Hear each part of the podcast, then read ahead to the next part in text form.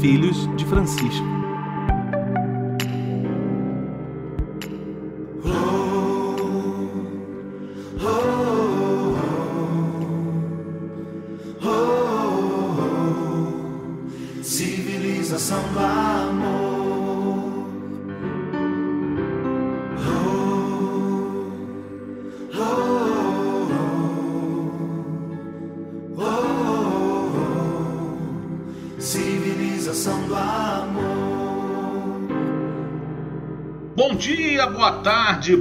Noite. Esta é a terceira temporada de Os Filhos de Francisco, episódio 38 do podcast que tem Deus por Pai e Francisco por Paisão.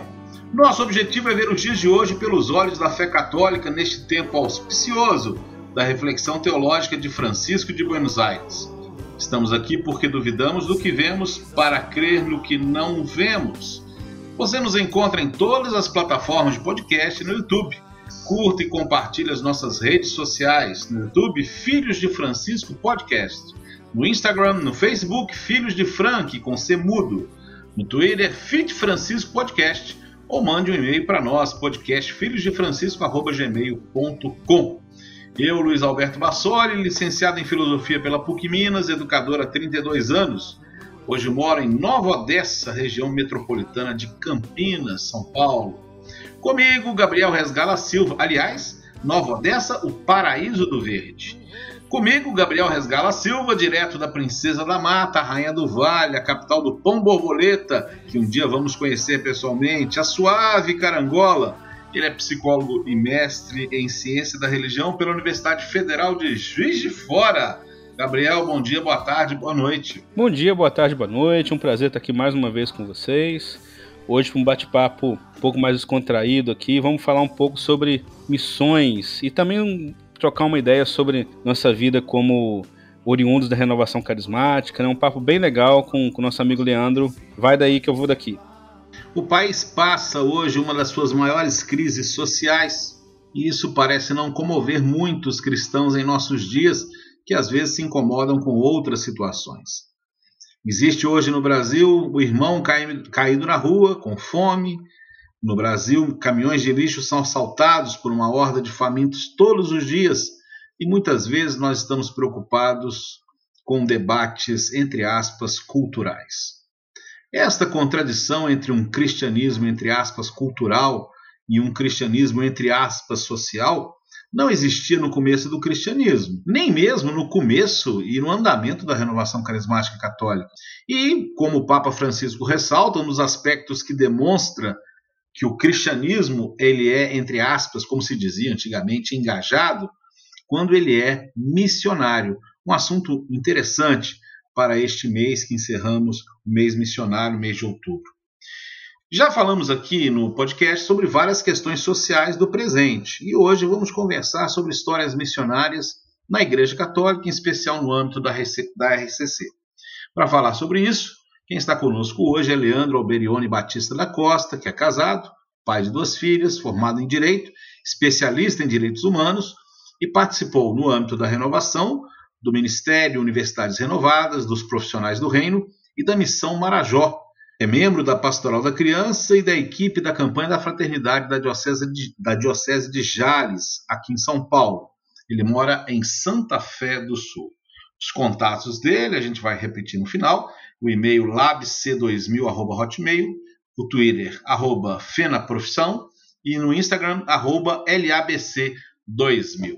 Leandro, obrigado por ter aceitado o nosso convite. Aliás, você está sempre conosco, você é nosso ouvinte assíduo aqui do podcast, é uma alegria para nós. E espero que a gente possa conversar com outros dos nossos ouvintes, porque sempre tem coisa muito interessante para a gente falar. Mas eh, você já sabe até qual é a primeira pergunta que eu vou fazer. Leandro, você também é filho de Francisco? Olá, é, boa tarde, boa noite, bom dia né, a todos. É uma alegria estar aqui com vocês, é uma honra também. É, eu sou filho de Francisco, com certeza, né? Eu gosto muito de São Francisco.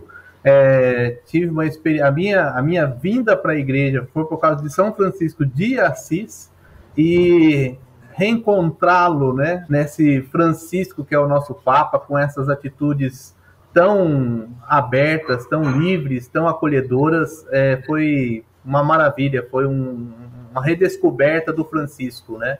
O de Assis e o de Buenos Aires.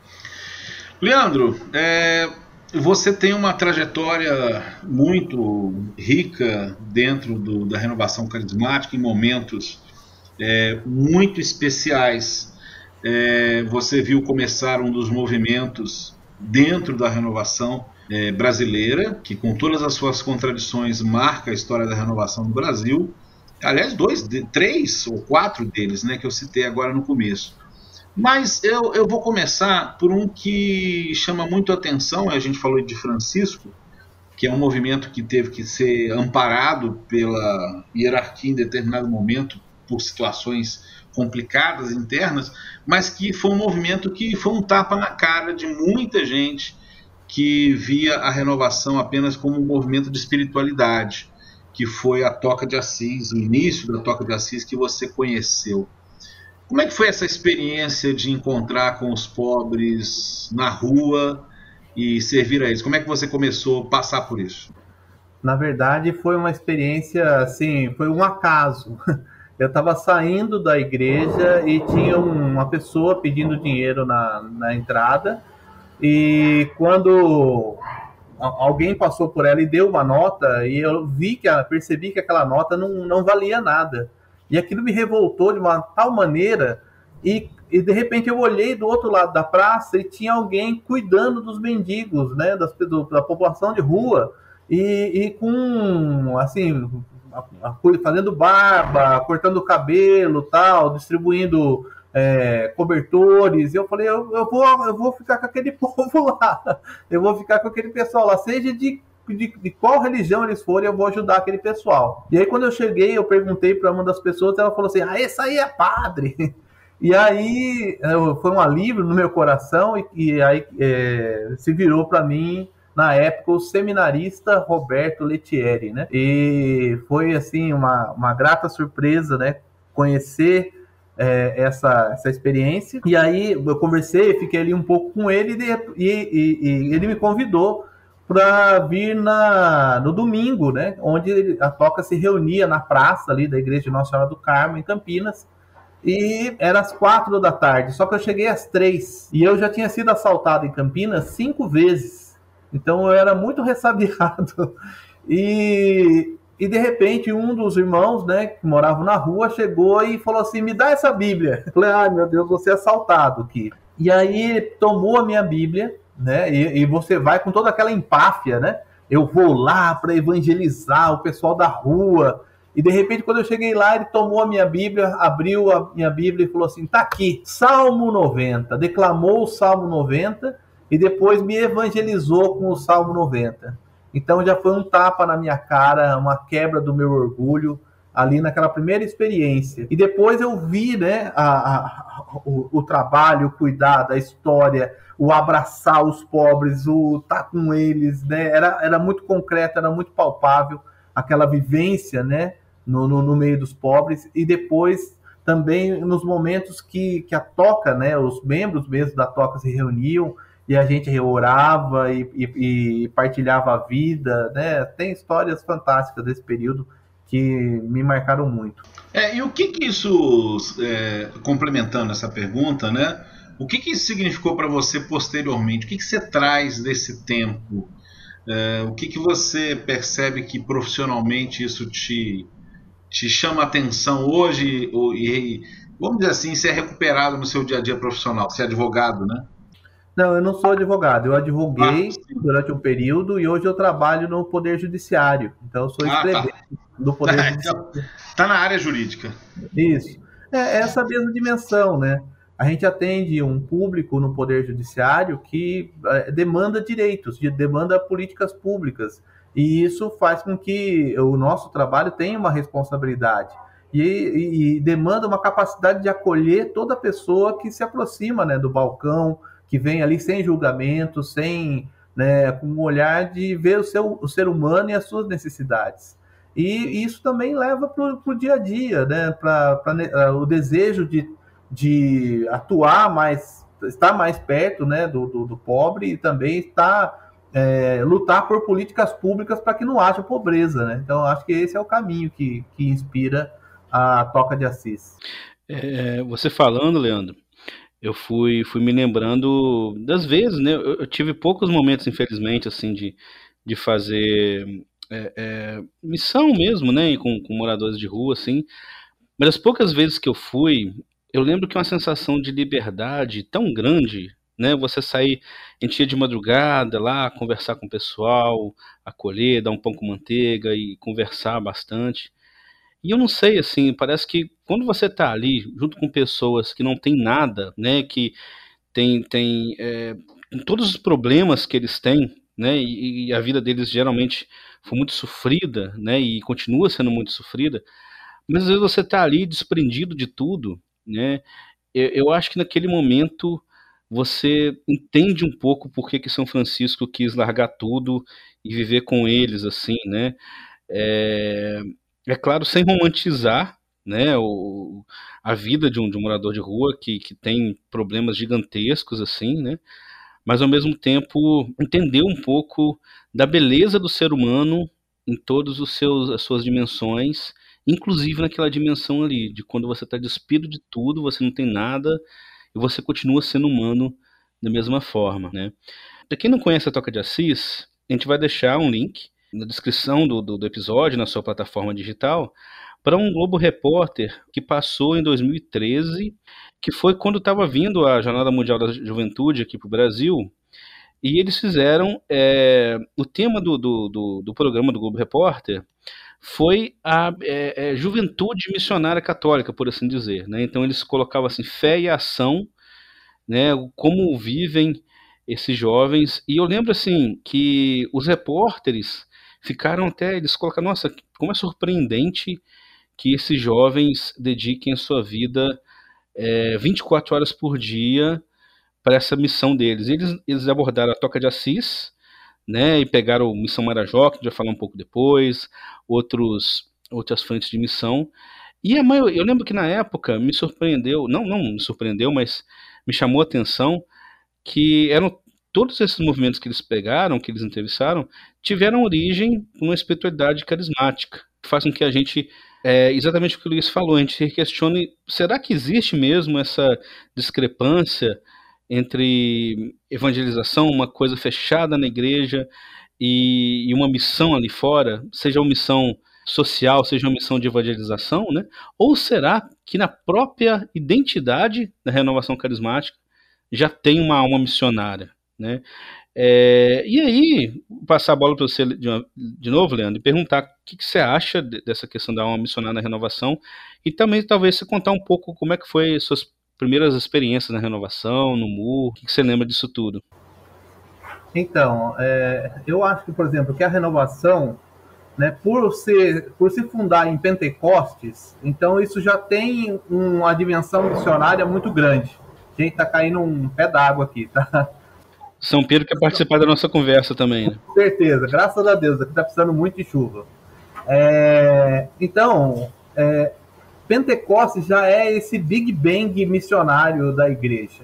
Né? O nascimento da igreja e é um envio da igreja para o mundo, tanto que né, ali se prega para todas as nações. E, e é uma, uma, dimensão missionária que não é só o pregar, não é só o anúncio, né? É também se colocar a serviço, é montar uma comunidade, uma comunidade com um só coração e com uma só alma, onde cada um cuida do outro. Né? Eu acho que é, essa experiência fundamental, não só da renovação, mas muitas e da igreja como um todo. Né? Eu falo que quando eu fui batizado no Espírito Santo, eu aprendi a amar a igreja. E, e cada coisa que eu descobria de novo, porque assim, eu, eu era lá do fundo da grota, eu era lá do interior de São Paulo, eu não conhecia nada da, da igreja né, do mundo. E aí eu fui morar em Campinas. E lá eu, eu podia entrar em contato com diversos tipos de espiritualidade, diversos tipos de movimentos. A, a, minha visão de igreja se ampliou e aí eu fiquei maravilhado com tudo aquilo, né? E dentro da renovação, né, a minha primeira experiência foi com eu, eu, eu, era de um grupo de jovens e aí eu li um livro chamado Irmão de Assis do Inácio Larrañaga e eu fiquei apaixonado por São Francisco de Assis. E, e porque eu estava na igreja, mas Deus não fazia diferença para mim. E de repente, quando eu vi aquele jovem que encontrou Deus e, e quanto mais ele se despojava, mais ele se alegrava, mais ele era livre, mais ele era feliz, aquilo me tocou. E aí tem até uma história engraçada, porque nós teríamos dois encontros é, no mesmo dia, né? Um encontro da renovação e o um encontro da pastoral da juventude. E parte do grupo de, de, de jovens né, falou assim: nós vamos no encontro da renovação. E entre esse, essa parte estava a minha namorada à época. E o restante ia lá para outra cidade, que era Fartura, né, onde tinha o encontro da Pastoral da Juventude. Eu, na época, é, falei: traidoras do grupo, nós temos que estar em unidade, todo mundo junto para lá. Só que no dia de ir para o encontro, eu acordei tarde e perdi o ônibus que nos levaria. E aí eu tive que ir de carona. Eu, eu sempre andei muito de carona. E, e, a carona me levou somente até a cidade do meio do caminho, onde era ia ter o encontro lá da renovação. E quando eu entrei no encontro da renovação carismática, tinha um painel imenso de São Francisco de Assis na entrada do ginásio de esportes. E aqui ali eu falei, eu tinha muito preconceito com a renovação, eu falei, até aqui eles estão indo bem. E aí eu fiquei ali em cima procurando, né, a, a minha namorada no meio do povo que estava lá no ginásio e o, o pregador estava pregando lá embaixo. E quando eu me dei por mim, eu estava sentado ouvindo o que aquele pregador estava falando, porque eu nunca tinha ouvido alguém falar de Deus como aquela pessoa estava falando, de um Deus tão próximo, de um Deus tão presente como aquele cara estava falando. E aí eu acabei passando o dia inteiro no encontro e ali começou a minha vida dentro da, da renovação. Quem era o pregador, Leandro? Era Júnior, um radialista de. de é, deixa eu tentar lembrar a cidade, é lá da, da minha região. É... Ah, de onde, afinal? Você falou que você foi morar em Campinas, saiu da grota? É, eu era, eu era da Diocese de Itapeva, eu era de Itaporanga, depois mudei para Taquarituba. É, que é, uma cidade, é uma cidade que fica na, na curva, assim. Você faz a curva, acabou a cidade. Isso é São Paulo? São Paulo, divisa com o Paraná. Ah, certo. É, Leandro, você tocou no, no, no, livro Irmão de Assis, eu tenho que fazer um comentário interessante. Eu tenho uma história, desculpe, eu vou tomar um tempo do seu episódio para contar uma história minha aqui.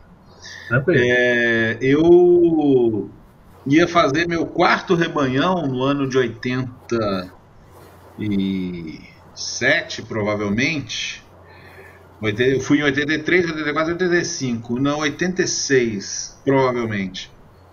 E. Ah, não, minto. Isso, isso que eu vou contar aconteceu em 88. É outra história, na verdade. Eu ia para o rebanhão e tive um problema médico, não pude ir. O rebanhão acontecia, para quem não sabe, o primeiro rebanhão no Brasil assim mais famoso era o, na cidade de Queluz, né, com a Canção Nova. E eu tive um problema médico, não pude ir, viajar. E eu fiquei em casa lendo o livro Irmão de Assis, e lendo esse livro, eu discerni minha vocação, que não era ser padre. Porque toda vez, lendo esse, foi lendo o livro, né?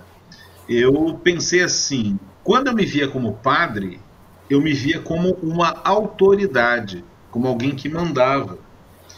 E é, não é isso que Deus nos chama, Deus nos chama a servir. Então ali eu discerni que Deus queria que eu fosse profissional no meio do mundo, né? É, porque como profissional do meio do mundo eu ia ser servidor e não ser autoridade. Eu ia servir a comunidade. É um testemunho pessoal e eu vou aproveitar e já ganchar minha pergunta nesse comentário. Porque é, uma das coisas que mais marcou o seu caminho, né, dentro da renovação, foi essa questão de ser é, profissional no meio do mundo, né? Você participou ali no começo, na, vamos dizer assim, não sei exatamente se no começo, mas participou do movimento de Universidades Renovadas e depois Profissionais do Reino. Conta um pouco sobre essa espiritualidade que durante muito tempo marcou uma trajetória de uma juventude da renovação. Começou lá em Viçosa, muito forte, né? Eu conheço o pessoal lá também. É, conta um pouco da sua trajetória nessa espiritualidade. É, eu fiquei em Campinas até 95, aí em 96 eu entrei na Unesp em Franca. E quando eu fui para lá, é, não havia grupo de oração universitário, né? Mas já havia o movimento lá naquela, naquela realidade.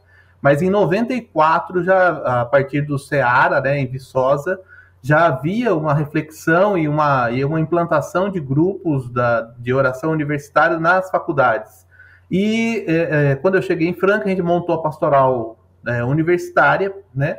E, mas eu sentia a falta da minha identidade, né? Da minha vivência carismática. E de, é, aí eu vi numa notícia, né? Num boletim da renovação que ainda vinha em papel, né? Que era feito pelo Tatá ainda e, e tá, falava sobre RCC e universidades. falei, opa, tem alguma coisa aqui, o que, que será que a renovação tá bolando?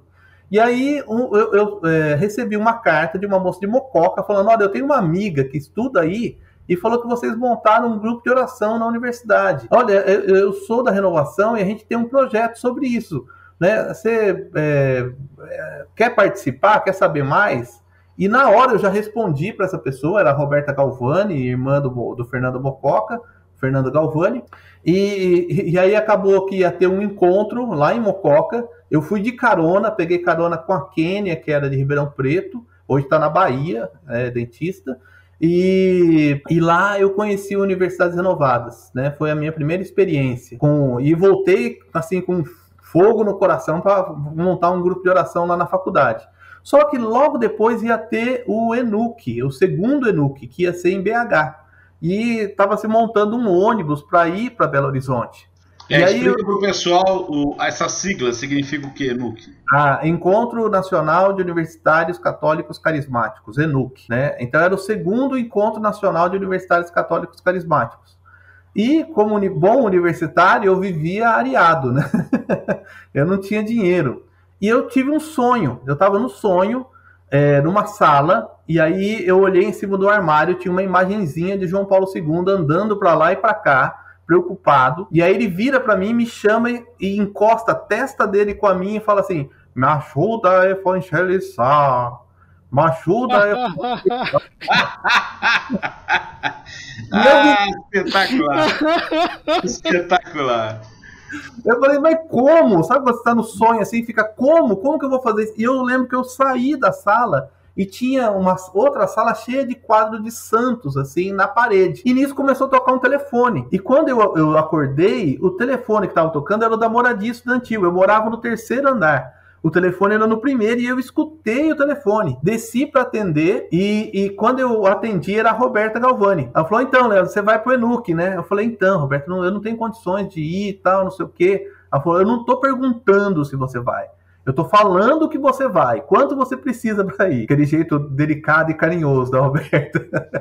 Aí, quando essa pessoa olhou para mim e falou assim: assim, eu vou investir em você para esse evento. Eu falei assim, esse dinheiro investido tem que valer a pena. Eu tenho que fazer com que isso vale a pena. E eu me entreguei de corpo e alma para esse ministério, né? A gente montou o grupo de oração lá eu lembro que a gente começou, imagine, era uma, uma, faculdade de História, Direito e Serviço Social. Então, assim, especialmente no curso de História, era bem difícil, né, chamar o pessoal para o gol. Mas a primeira reunião vieram três pessoas para participar do gol e as três eram de história. Uma delas hoje é Clarissa, né? Então foi uma experiência muito rica, muito bela na universidade. Aí só, gente... só um detalhe, ô, Leandro, explica o que é Clarissa, não é o nome dela, né? Não, não, ela, é, é de uma ordem né, religiosa é, contemplativa, né? Sim. É, uhum. que, que é é, derivada do franciscanismo, que é de, de, de, Clara, né? De Clara de Assis, por isso Clarissa. É, então foi uma experiência muito rica e, e, o chamado era esse: era evangelizar nas universidades para formar homens e mulheres novos que, à luz do Evangelho, na força do Espírito Santo e unindo fé e razão, atuassem no meio do mundo, né? Construindo a civilização do amor. Então esse era o chamado que a gente tinha na universidade. E, e, e esse sonho nos movia. Só que muitas vezes o que a gente perguntava assim, é, mas o que é a civilização do amor? Como é que é o sistema tributário da, da civilização do amor? Como é que é a educação da civilização do amor? Como é que é o sistema de justiça? Como é que é o sistema de saúde? Né? Como é que se gera emprego na civilização do amor? A economia. Então, às vezes eu sentia falta dessa concretude, mas a gente sabia, o que eu quero é a civilização do amor. E eu preciso unir na minha fé a competência técnica para construir essa civilização do amor. E, e aí, é, o tempo foi passando e aqueles que estavam na, na faculdade foram saindo, né? Foram se formando, e a gente falou, e agora? Nós estamos formados, o que, que a gente vai fazer? Então começou a se criar pequenos grupos de profissionais que se reuniam e partilhavam a vida, partilhavam os seus desafios, as suas lutas, agora como profissionais tentando construir essa civilização do amor. E aí nasceu os, os grupos de profissionais. Antes de você falar dos grupos de profissionais, é, a gente, e antes de eu passar para o Gabriel também, é, a gente, no bate-papo nosso aqui, a gente faz um aquecimento, quem nos ouve já sabe disso, e eu fiz uma piada é, dizendo que eu já sei quando eu vou entender os rumos que a renovação tomou. Vai ser exatamente depois da minha morte, que aí Deus ilumina e a gente entende, a gente vê como as coisas são, né? Mas é, você falando isso, é, eu pensando aqui, Leandro, talvez é, o nosso engano, vamos dizer assim, seja é, de pensar em grandes coisas, enquanto Francisco nos ensinava as coisas pequenas, né?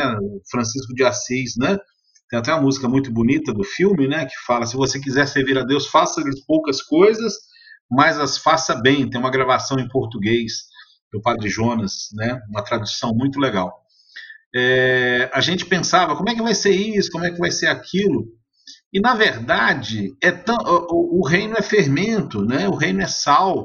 E, e, e é, o sal e o fermento eles se perdem no meio da massa. Né? De repente a gente pensava em grandes coisas quando a gente está fazendo diferença é nas pequenas. É você no seu trabalho, é o Gabriel como psicólogo, é eu como educador. Né? Ali no nosso dia a dia, a gente está sendo sal da terra e luz do mundo, está sendo fermento no meio da massa.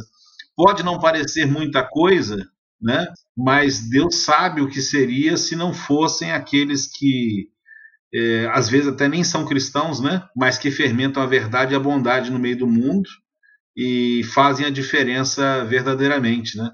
Porque eu acho que um dos devaneios que se passou, isso ficou muito claro nessa trajetória posterior, não especificamente dos movimentos que você está relatando, né? Eu vou chamar de movimentos assim, enquanto realidades. Mas do, do, um dos devaneios que tomou a renovação carismática, no geral, foi a questão do poder, seja o poder político, seja o poder na igreja, né? E Francisco ensina o contrário, a gente tem que abrir mão do poder, a gente tem que ter a, a a simplicidade, a humildade nas pequenas coisas, né? E de repente isso aí já é uma explicação. Mas é legal que a gente saber, né, que quantas pessoas foram formadas nesse trabalho que deve existir ainda, né, que existe ainda, e que estão fazendo a diferença no meio do mundo, mesmo que as pessoas não vejam isso, mesmo que não seja notícia, mesmo que não, não, não apareça nos murais do mundo, até porque o que tem aparecido nos murais do mundo entre os católicos nem sempre é muito animador pelo menos nesse aspecto de manifestação de justiça social. Gabriel, com você. Nossa, eu, eu ouvindo vocês falando, passando um filme na minha cabeça aqui, né, Leandro? É, eu conheci o Moore um, um, pouco depois do Leandro, né? Eu entrei na faculdade em 2002, eu já contei aqui no, outro episódio, resumidamente, essa história.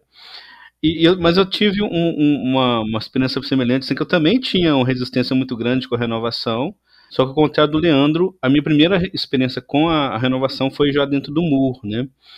E ainda um pouco com resistência, mas depois entendendo um pouco melhor.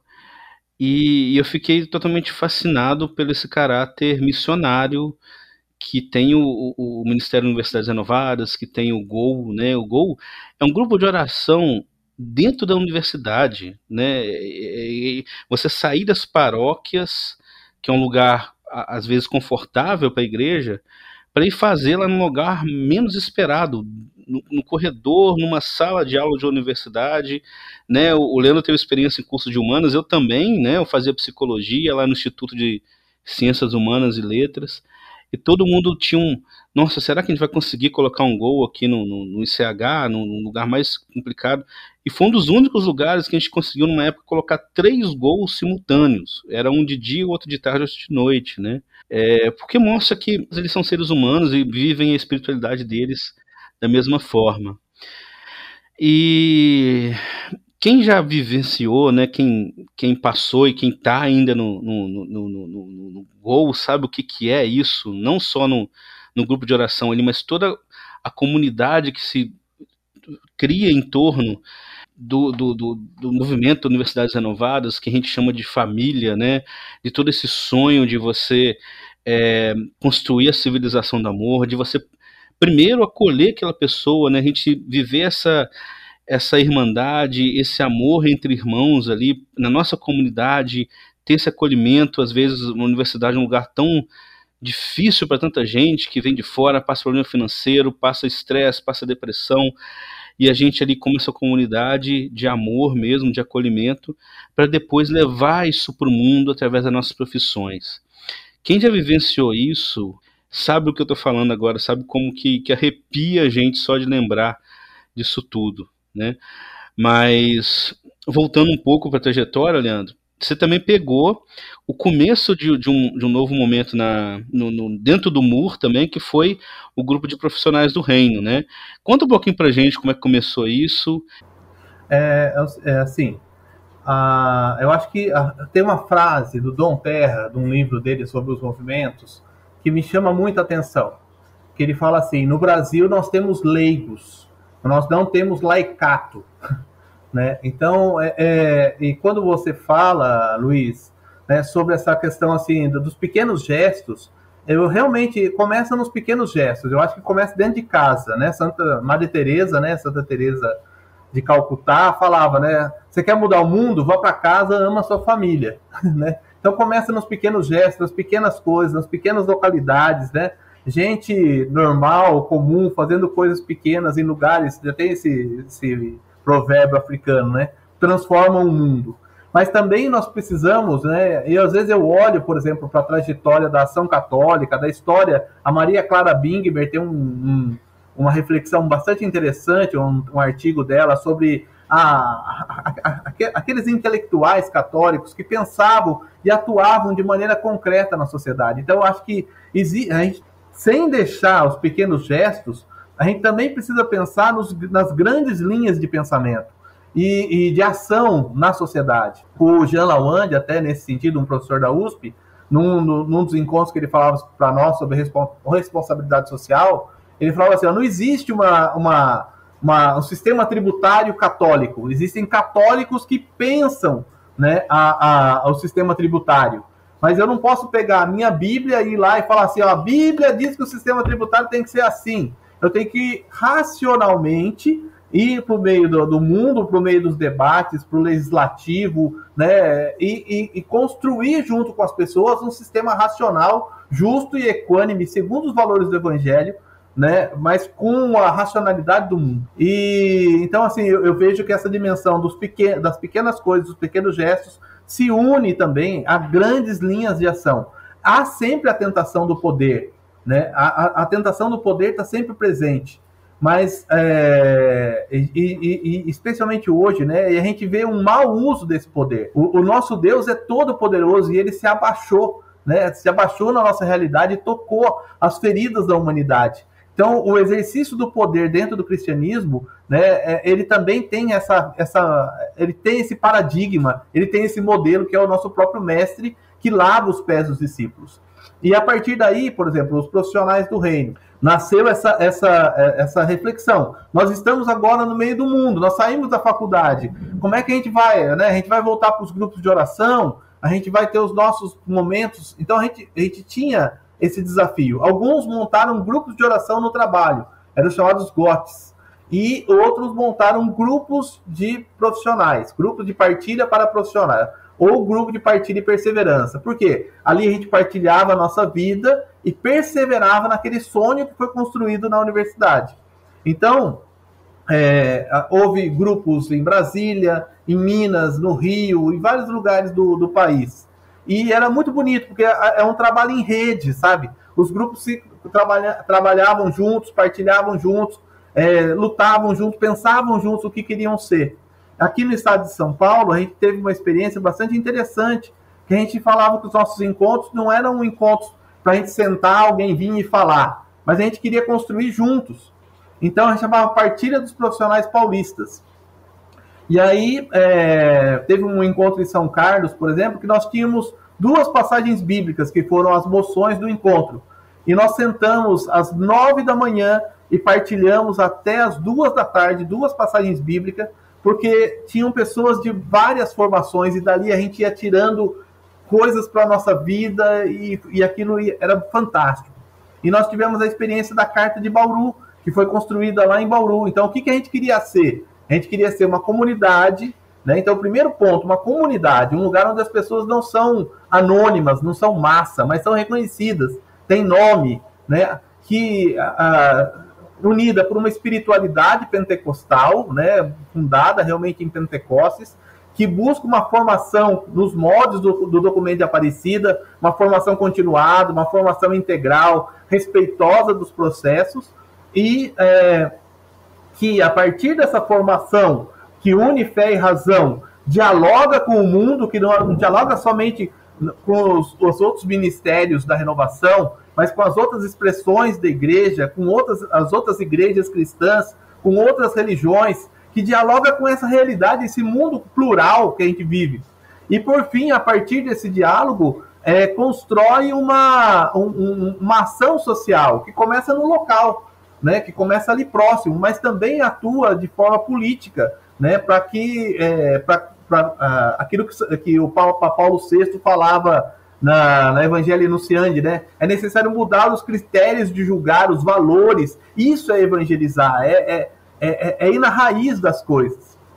E esses grupos né, é, ainda existem, né, estão atuando, existe uma página até dos profissionais do reino, e, e continuam atuando dentro da renovação, tiveram uma abertura, né, tem uma abertura muito grande de ação e estão se desenvolvendo por aí. Ainda tem muito que caminhar.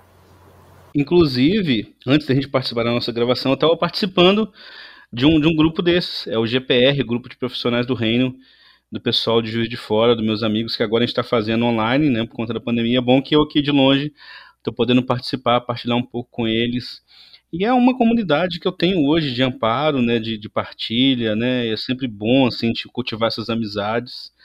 E, e outro, outro fruto interessante dos profissionais do reino foi um, algo que a gente já comentou aqui no nosso primeiro episódio, que é a Sociedade Brasileira de Cientistas Católicos, um episódio que a gente fez com o nosso amigo Everton, professor Everton de Oliveira, que hoje é uma sociedade séria, né, ligada à CNBB, e que se originou dos profissionais do reino do MUR, também da Universidades Renovadas, né? Inclusive, eles vão ter um, um congresso agora, é, em novembro, o segundo congresso brasileiro de cientistas católicos, vai ser no dia 11, 12 e 13 de novembro, vai, como vai ser online, né, as inscrições estão então, um preço bem acessível, então fica a dica para quem quiser participar. Uma experiência bem interessante você ver a produção científica né, de, de cristãos, de católicos, em prol da sociedade, né? Mas com, com o intuito da ética cristã, né? Isso aí, Luiz. Então, é, ô Leandro, eu tenho que concordar em gênero, número, grau, né? Com, quando você coloca dessa questão das linhas gerais. Eu, eu, me lembro, é uma coisa que a gente fala muito aqui, eu me lembro, né? É importante lembrar que a União Europeia se foi se consolidando a partir da ação de dois intelectuais católicos, né? é, me fale agora o nome, de repente a gente vai colocar, a gente coloca o link depois, Gabriel, e a gente vê uma, talvez uma das mudanças geopolíticas mais importantes do século XX se deu a partir de ação de dois católicos, né? É, se não me engano, em processo de beatificação. Vamos, colocar o link aí no final do episódio sobre isso. É, talvez o, o, eu realmente me expressei mal de colocar que o problema eu acho que foi um pouco é, o nosso discurso em relação a isso, porque realmente eu acredito nisso que você falou, né? É necessário a gente ter pessoas preparadas e, e, e, isso é muito o nosso apelo aqui dos Filhos de Francisco, né? O nosso o, podcast tem essa esse incômodo é, em relação a, a, a, uma transformação social que se dê a partir de linhas gerais, né? Foi boa a observação que você fez. Na verdade, eu estava tentando explicar mais é, onde talvez a nossa falta de humildade tenha nos prejudicado é, e não ter alcançado essa, essa, essa, esse protagonismo necessário na sociedade brasileira. É uma coisa, inclusive, que eu falo sobre questão de imprensa e outras coisas, né? É, há muito pouco protagonismo, como você disse, citando Dom Terra, né? do laicato brasileiro é, em geral nas ações. E isso é uma coisa que dá um outro episódio, para dizer a verdade, né? o laicato brasileiro ele, ele caminha muito mais para se tornar um, um, clero é, é, paralelo, né? As experiências são muito nessa linha do que propriamente um laicato. E, e eu, eu, entendo que a responsabilidade é tanto do clero quanto dos leigos em relação a isso, talvez até maior do clero. Mas aí já é outro episódio, né? Mas então, essa sua essa sua trajetória no Profissionais do Reino te levou talvez a uma das que eu imagino que tenha sido uma das experiências mais fantásticas é, da sua vida e um marco profundo, né? E eu gostaria que você contasse para nós a respeito da missão Marajó né? O que, que ela significa, como ela começou, como, na verdade era a missão Amazônia, né? Não é isso? Explica para nós como é que foi esse passo, quando que aconteceu isso. Então, é, nós estávamos no, nos profissionais do reino e a, o Dom Jaime Quemelo, que era na época o bispo referencial para a Comissão Episcopal para a Amazônia, né, da CNBB, procurou o Marcos Volcan e exortou a renovação a fazer um projeto missionário na Amazônia. E o, o Volcan, à época, procurou o Ministério de Universidades Renovadas e, dentro do Ministério, os profissionais do reino. E nisso nos deu o, o pequeno desafio de criar um projeto missionário para a Amazônia. E a época a gente morava no interior do estado de São Paulo, nunca tinha tido uma experiência com a Amazônia, então era uma, uma, uma proposta um pouco estranha para nós, mas topamos aquele desafio dentro de um contexto, né, que eu, é, de discernimento e tudo mais, que eu morava em Mirandópolis, minha esposa morava em, em Ilha, e aí eu consegui uma permuta, fazia muito tempo que eu tentava voltar para a Ilha, e aí a gente falou: ah, então Deus está falando que se, é, se, eu conseguir voltar, é porque Deus está falando que, que é para eu assumir esse projeto. E aí, no fim, acabou dando errado, mas a gente continuou no projeto, mesmo estando longe, né? E, e depois, é, em 2006, no, no Encontro Nacional de Profissionais em Maringá, nós montamos uma equipe né? Porque havia todo um desafio, você tinha que criar um projeto missionário do zero, você tinha que fazer as pessoas saberem que existia um projeto missionário e desejarem ser missionárias, formá-los como missionários, selecionar os missionários, quem tinha um, um, um, a vocação missionária, vamos dizer assim. Depois você tinha que saber onde na Amazônia você ia fazer essa missão, é, que estrutura que deveria ter essa missão. Então o desafio era e manter essas pessoas na missão. Então o desafio era muito grande. E, e foi, graças a Deus, a gente teve essa equipe, a gente se reunia pelo computador, rezava, partilhava, lutava à distância, cada um de um canto do país, inclusive pessoas da Amazônia.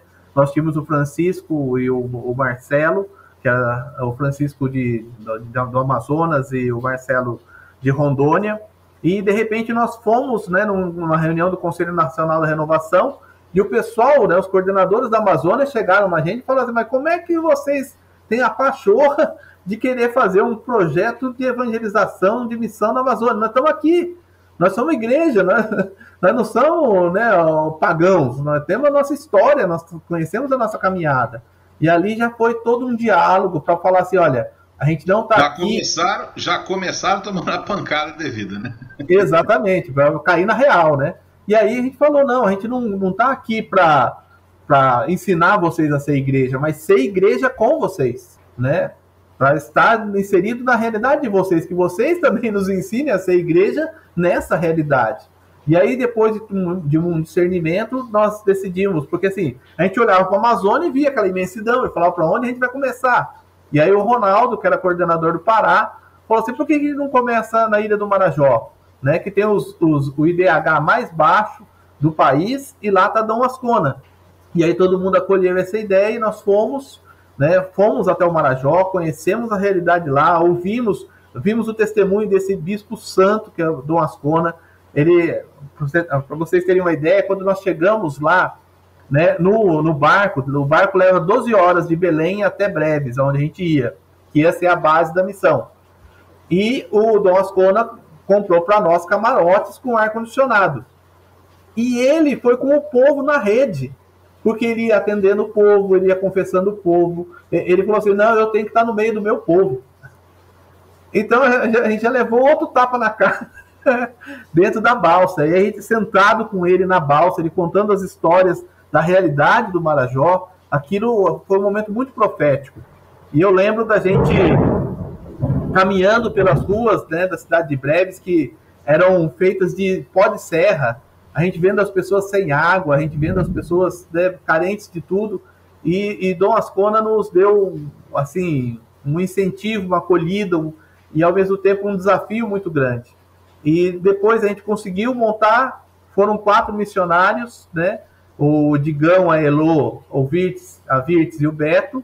O, uh, a Virtes e o Beto estão até hoje no Marajó. Depois nós tivemos a possibilidade de comprar uma rádio, a gente não tinha dinheiro para uma rádio. E eu lembro que a gente estava num encontro em Brasília, um encontro nacional da renovação. Eu falei da realidade do Marajó. O, o Ironi falou assim: olha, eles têm a possibilidade de comprar uma rádio. E quem queria essa rádio era a Igreja Universal e o Jader Barbalho. Mas o dono da rádio queria vender para a gente. E aí ele falou assim: é, se alguém né, quiser contribuir, né, ajude a comprar essa rádio. Quando nós descemos do palco, o senhor apareceu com um cheque de 120 mil reais para a gente comprar a rádio. Então, assim, Nossa. as providências de Deus, assim, eu, eu, o projeto Amazônia me fez ver que a providência de Deus é real. A gente pensava e Deus colocava na nossa frente. Quando a gente arrisca em Deus, quando a gente ousa com Deus, né, Deus faz a parte dele. Cabe a nós fazer a nossa. Quando a gente estava pensando, Deus já estava dando para nós. Então foi uma experiência muito rica.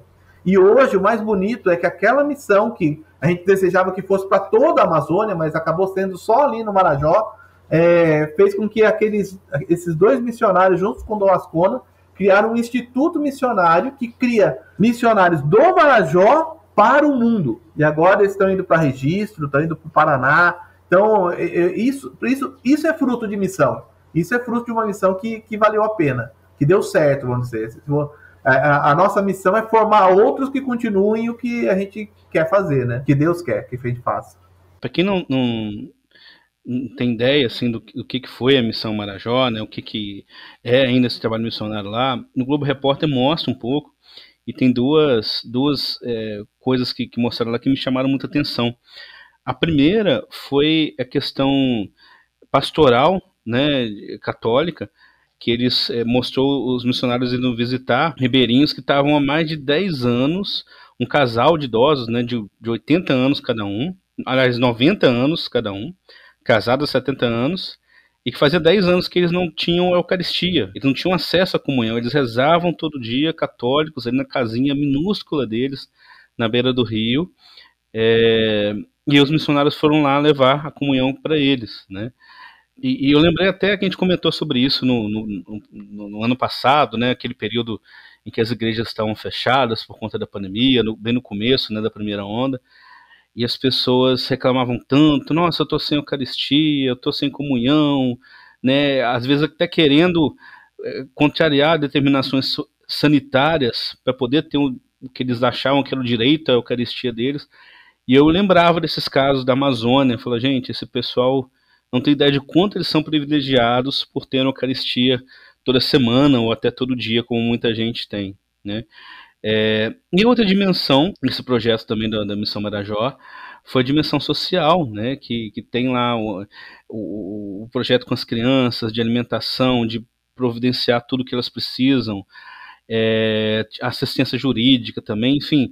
O, é, é, é, pelo que entendi, um projeto muito assim, de chegar no local, ver o que, que as pessoas precisam e às vezes se mover para tentar ah, conseguir alguma coisa de acordo com a necessidade, que é uma verdadeira missão cristã, né? A gente dá aquilo que o outro precisa, seja às vezes uma palavra de consolo, seja às vezes a Eucaristia, seja às vezes um amparo social, né? E, e que é aquela velha frase de, de São Francisco: evangelizar às vezes com palavras ou às vezes com atos, né? Não importa a forma, importa é transmitir o amor da forma como a pessoa necessita dele, né? Leandro, a gente está chegando aí para os minutos finais do nosso episódio. E eu gostaria de fazer uma pergunta para você. É, você né, hoje tem a sua atuação diocesana, né, que a gente comentou aqui no começo.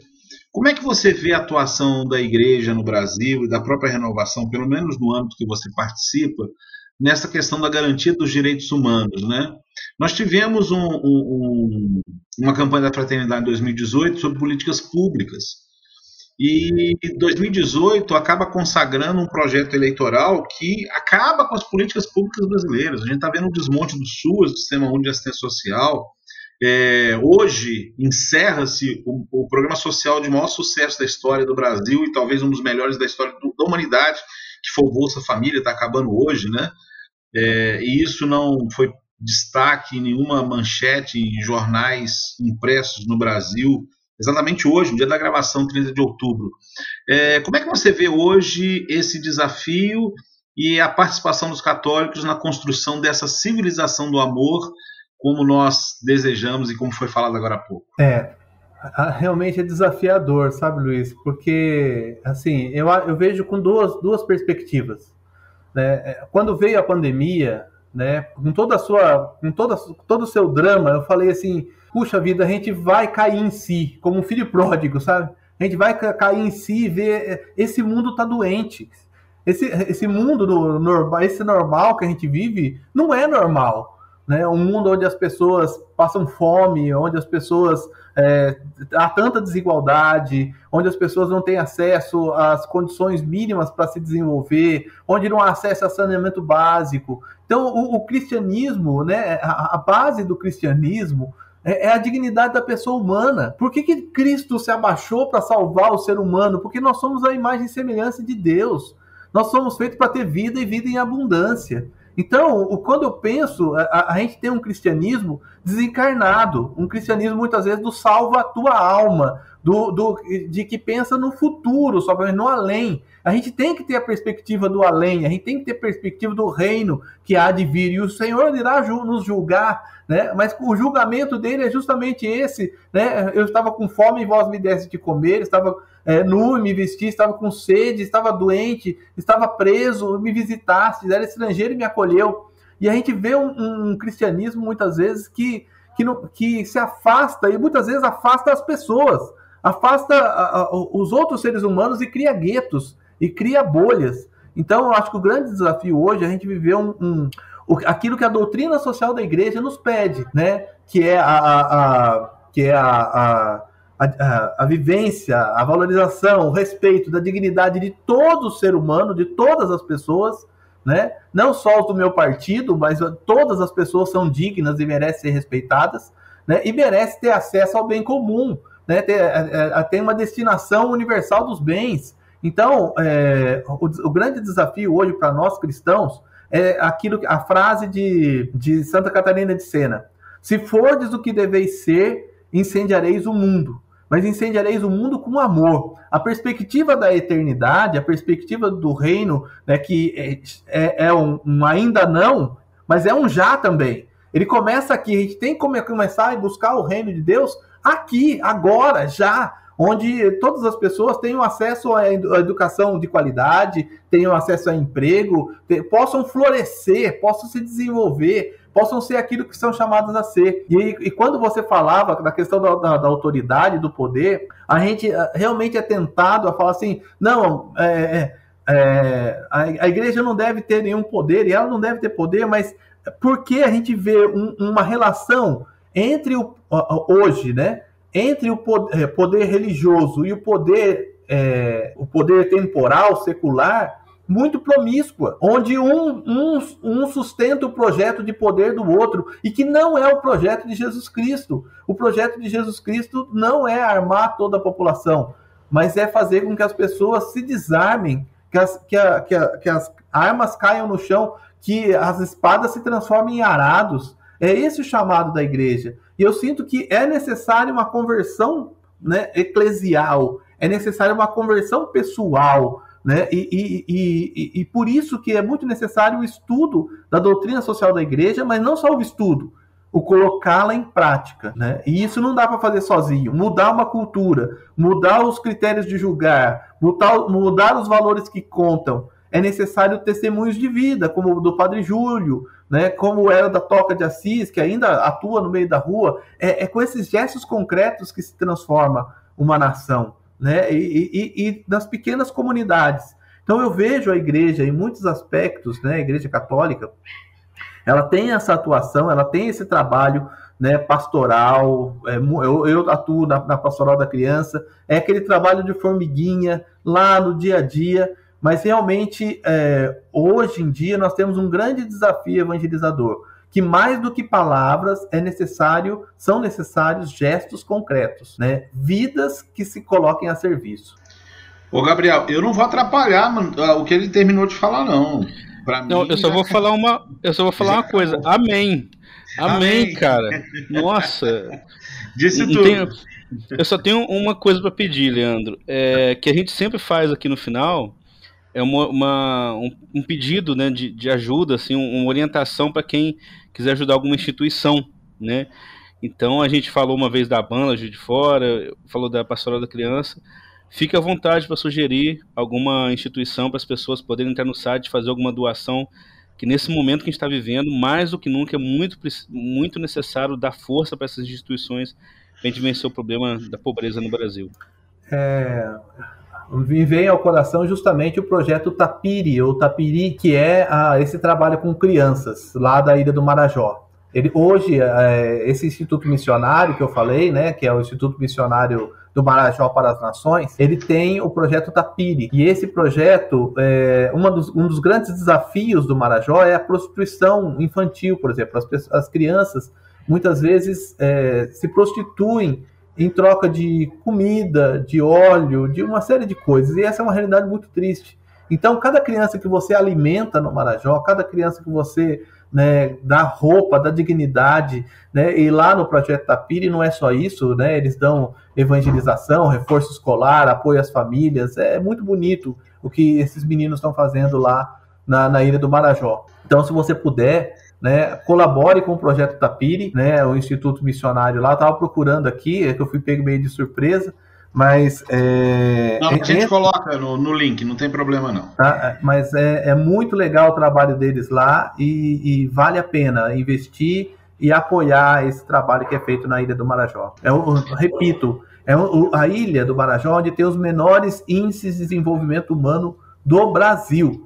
Então é muito necessário realmente todo o apoio àquela população que lá reside. Nossa, e, e, a gente pensar em prostituição infantil é algo.